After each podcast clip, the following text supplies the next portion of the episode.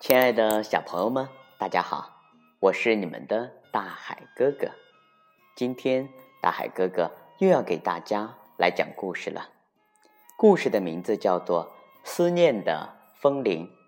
在我们讲故事之前，大海哥哥想祝林一鸣表弟生日快乐，好好学习，天天向上。这个《思念的风铃》的小故事就送给林一鸣表弟。来当生日礼物，希望你能够喜欢。小兔子要离开森林，搬到遥远的城市去住，大家都很舍不得它。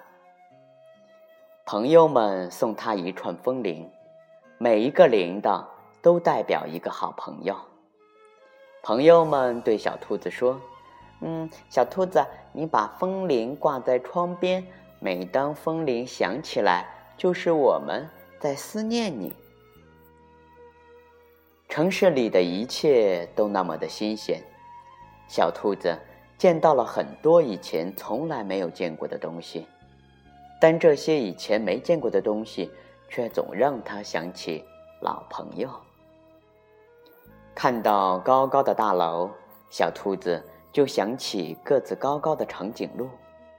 看到阳光下面闪亮的喷泉，小兔子就想起老爱玩水的大象。看到马路上画着整齐白色条纹的人行道，小兔子就想起了身上也长了条纹的斑马。看到深夜里也一直亮着的路灯，小兔子就想起夜里也不爱睡觉的猫头鹰。这天傍晚，天阴沉沉的，好像要下雨。小兔子坐在阳台上，看着黑压压的乌云，忍不住又想起老朋友黑熊。嗯，我总是在想念朋友们，他们是不是也在想念我呢？小兔子去把在箱子里放了很久的风铃拿出来，挂到窗边。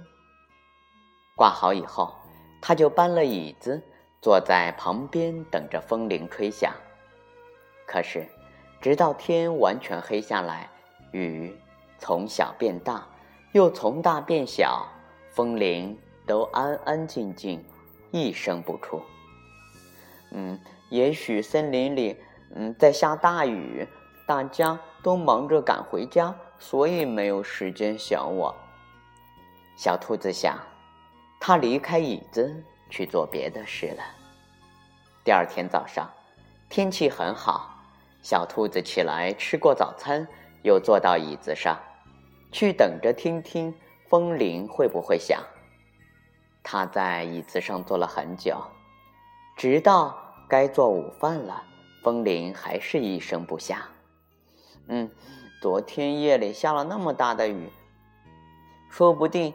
就有谁家的房子被大雨淋坏了，屋顶开始漏水，大家一定都在忙着修房子，所以没有空想我。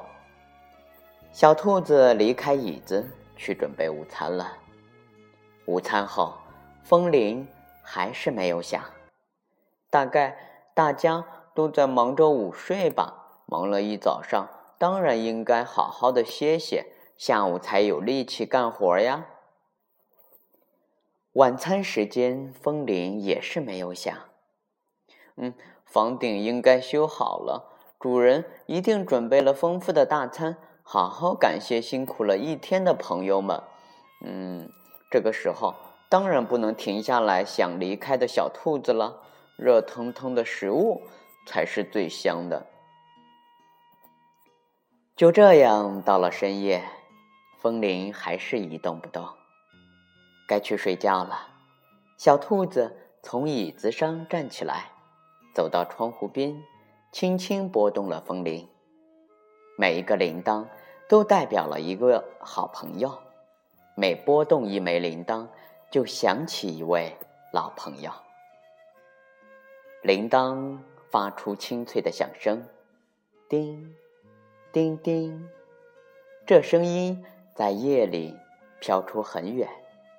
小兔子侧着头仔细听。嗯，哈哈，这是朋友们在思念我呀！我就知道他们肯定会在思念我的。小兔子愉快的微笑着。我在思念他们的时候，他们也在思念我。亲爱的小朋友们，欢迎大家收听大海哥哥讲故事。今天大海哥哥给大家讲的《思念的风铃》的故事到这里就要和大家说再见了。亲爱的小朋友们，我们明天见。